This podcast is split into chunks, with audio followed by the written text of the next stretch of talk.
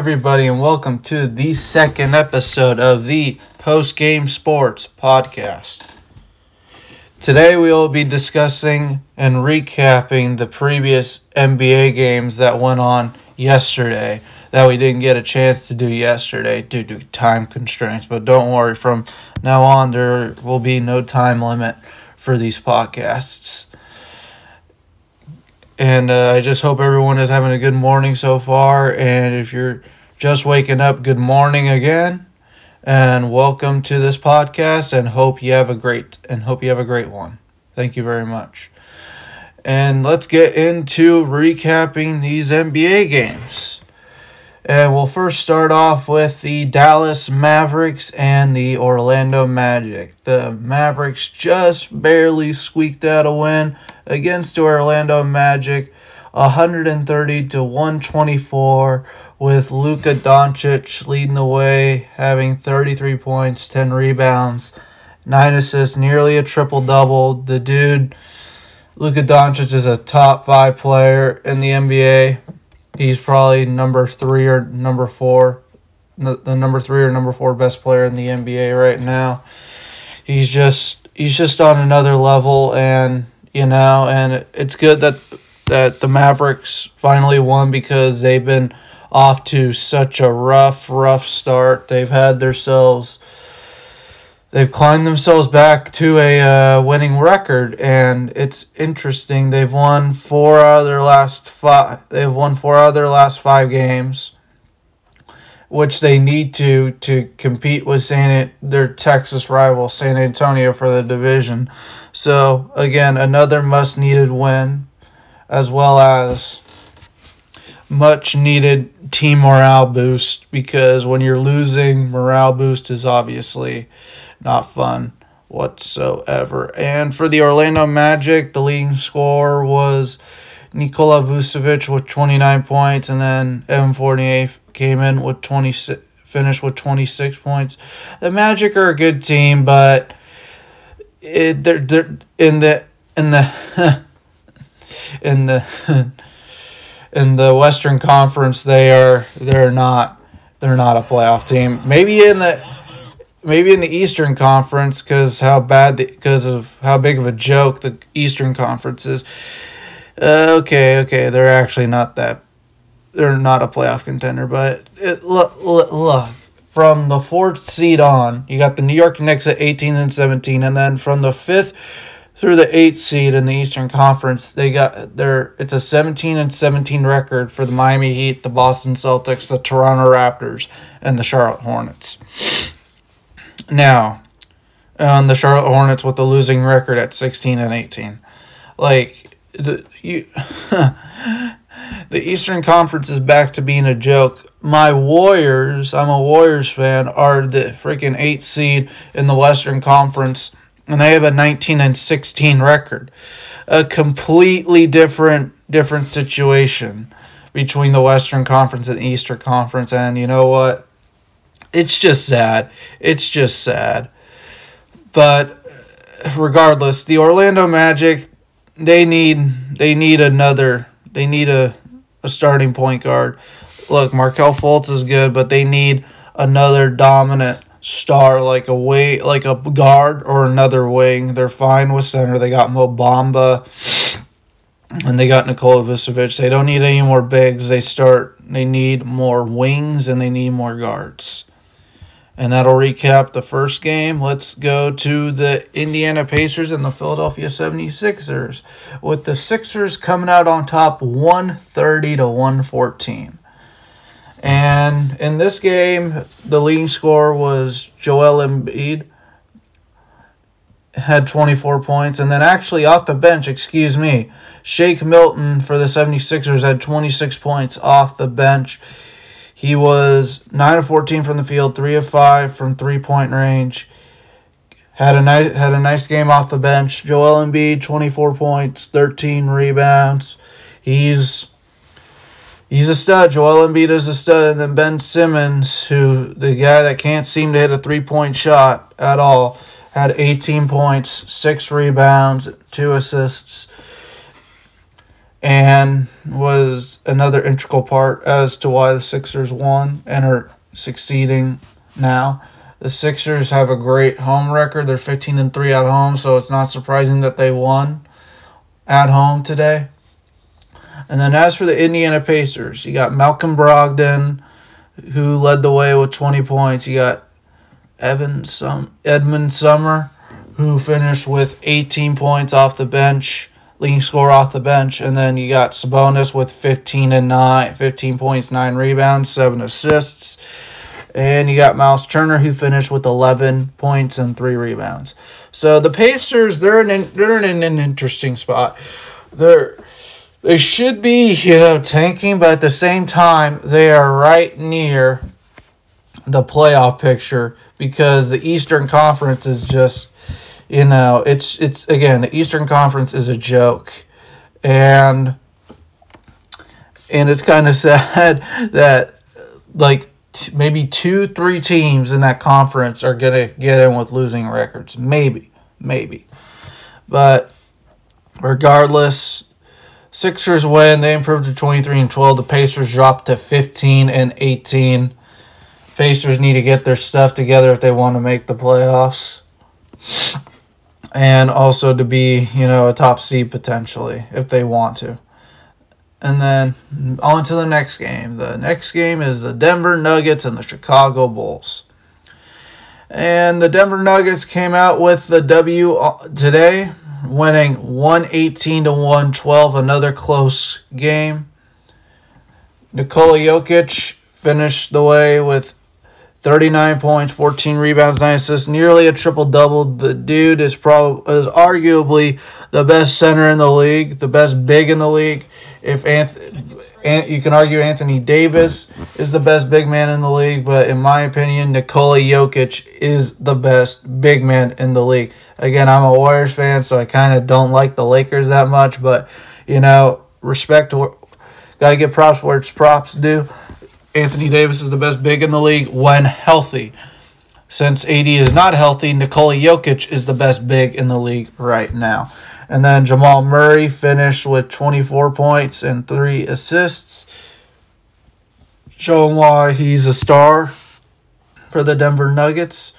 And then you got Mike Michael Porter Jr. with 17 and 15, 17 points, 15 rebounds. And then Will Barton, as well in the starting line for the Nuggets, had 14 points and six rebounds. And the Nuggets improved to 19 and 15 and are currently the seventh seed, uh, half a game ahead of my Warriors for the seventh seed. And they're tied with the Sixers, or the Spurs for the sixth seed, excuse me. And then you got, on the other side of the game, you got the Chicago Bulls.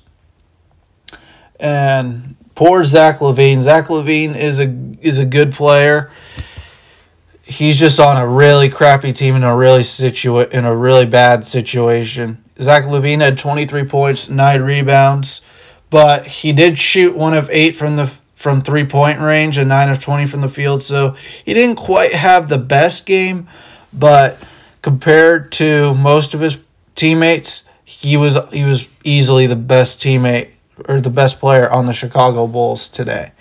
And it's just kind of sad that Zach LaVine is stuck in this situation. You got Denzel Valentine for them off the bench with 13 points and four rebounds, and Thaddeus Young with 12 points and five steals and five rebounds. And then you got Coby Cody White. It's either Cody or Coby White. Coby White with 20 points and 10 assists off the and 10 rebounds and 3 assists so a double double not bad whatsoever by any means necessary and then chicago's draft pick this year, Patrick Williams from Florida State, came in and scored 13 points and added four rebounds. Didn't have the best game shooting wise, 5 of 11 from the field. I get uh, when you make half your shots, that's okay, but it the numbers just don't look good. Chicago's 15 and 18 on the year, and they are currently outside the playoff picture, a half game behind the Hornets for the eighth seed. The Eastern Conference is just a joke. It's it's a joke. Move, moving on to the next game. The New Orleans Pelicans barely squeaked out a win over the number one seed, the Utah Jazz in the in the Western Conference, the Utah Jazz, with the 129 to 124 win. You got three players for New Orleans that scored over 20 points. Zion scored 26, added 10 rebounds. So that there's a double double right there. You got Brandon Ingram who scored 26 points, added 4 rebounds. You got Lonzo Ball who nearly had a double double, nearly a triple double and scored 23 points, had 8 assists, 7 rebounds. And then off the bench, JJ Redick, one of my favorite players, he added 17 points, 4 of 4 from the free throw line, 3 of 4 from 3, 5 of 8 from the field. And then he added Josh Hart off the bench, who was 6 of 7 from the field with 13 points. This New Orleans Pelican, this Pelicans team is okay, but since they're in a crowded Western Conference, I think they're at least another year away or so. Like I think they need another good guard to go along with Lonzo Ball because they got Brandon Ingram, they got Zion Williamson, they got Steven Adams. That's a good, great front court, but they don't have a really good shooting starting shooting guard. And so I think the Pelicans need to add a shooting guard in this draft. And I mean a tr- like a Klay Thompson type shooting guard.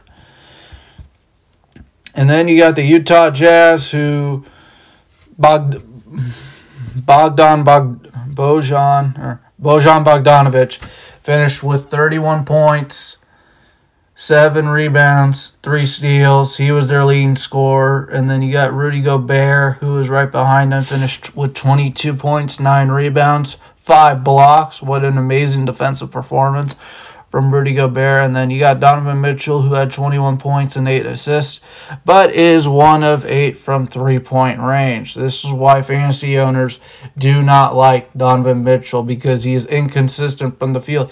Yes, he'll score a lot of points, but every time you miss a point, every time you miss a bucket, you lose points. And that's what Donovan Mitchell has done. And honestly, eh, Donovan Mitchell needs to get his three point shooting together to be a top five player. I think he's a top 10 player, but if he wants to get to a top five player, he needs a better three point shooting.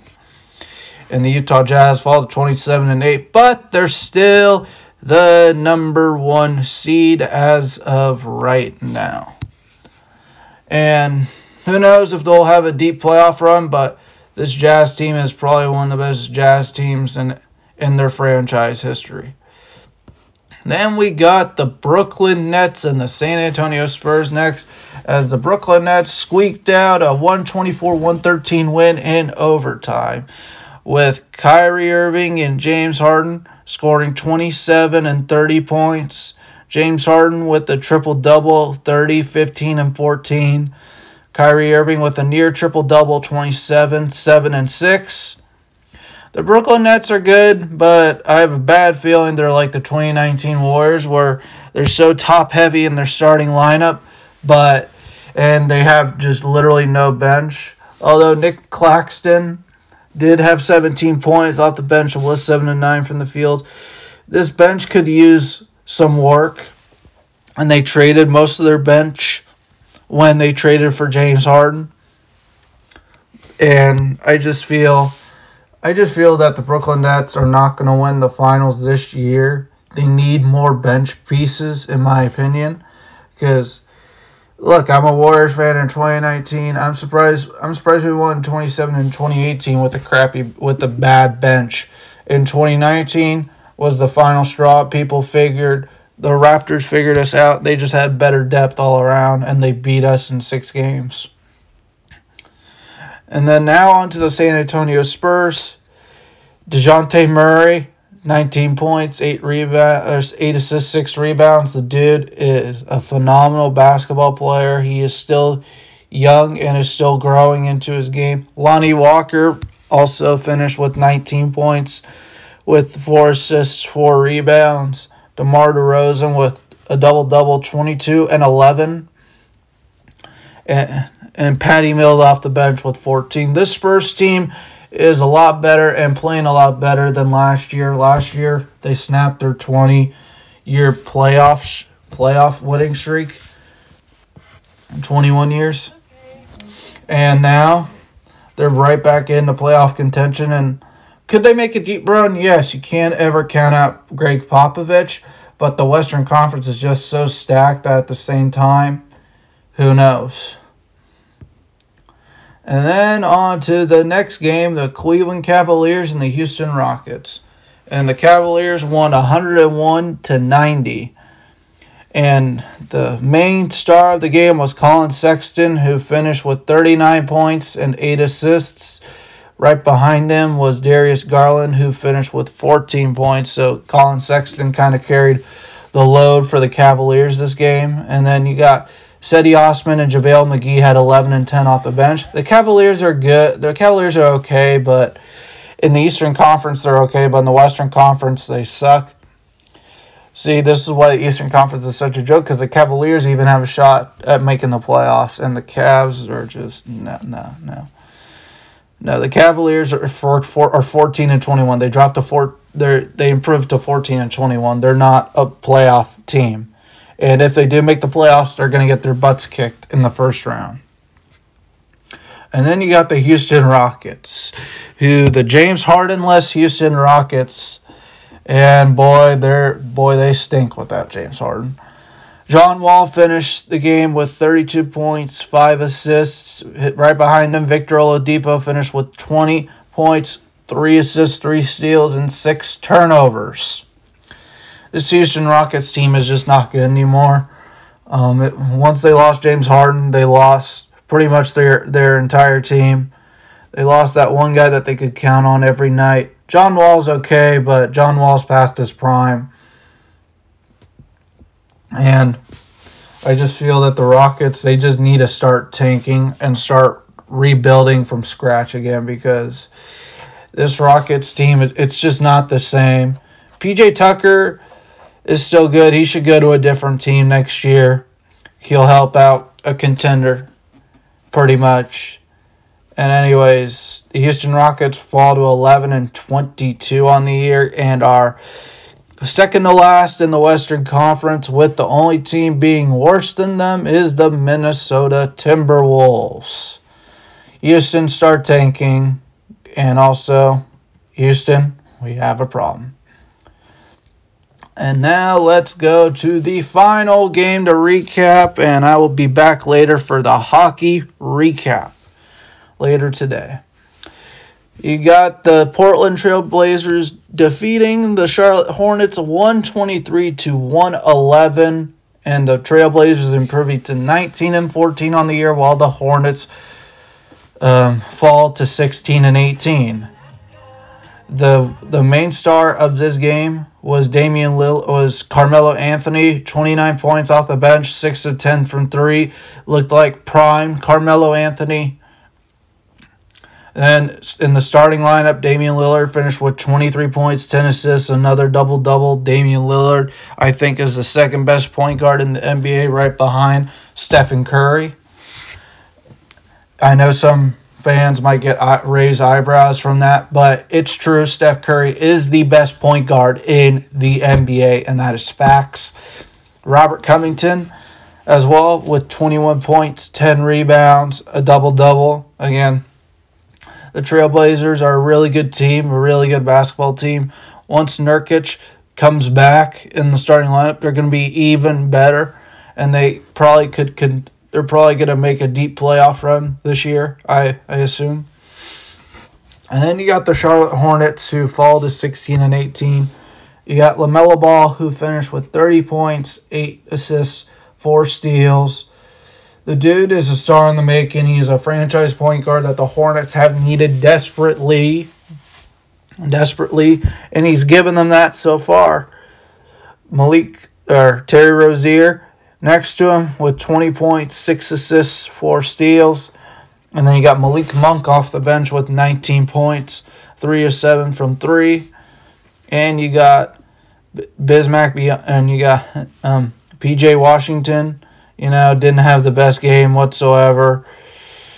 PJ Washington is inconsistent, and I think the Hornets are a good team, but they're just a couple more pieces away from really making some noise in the Eastern Conference. Right now, right now they're the eighth seed and they're 16 and 18. This is why I keep saying the Eastern Conference is a joke because literally they could have two or three teams that have losing records and make the playoffs. Uh, it's it's it's just it's just disgraceful. It's just disgraceful. And I think that the Hornets still need a, like a dominant big in order to really compete in the Eastern Conference. Anyways, that wraps up today's NBA recap. Come back later today with the, I'm going to come back later today with the hockey recap. Stick around. You won't want to miss that later today. Really appreciate all of you that are listening to this bright and early the morning. And I will be back later with more content. Hope you guys have a good day. Peace out.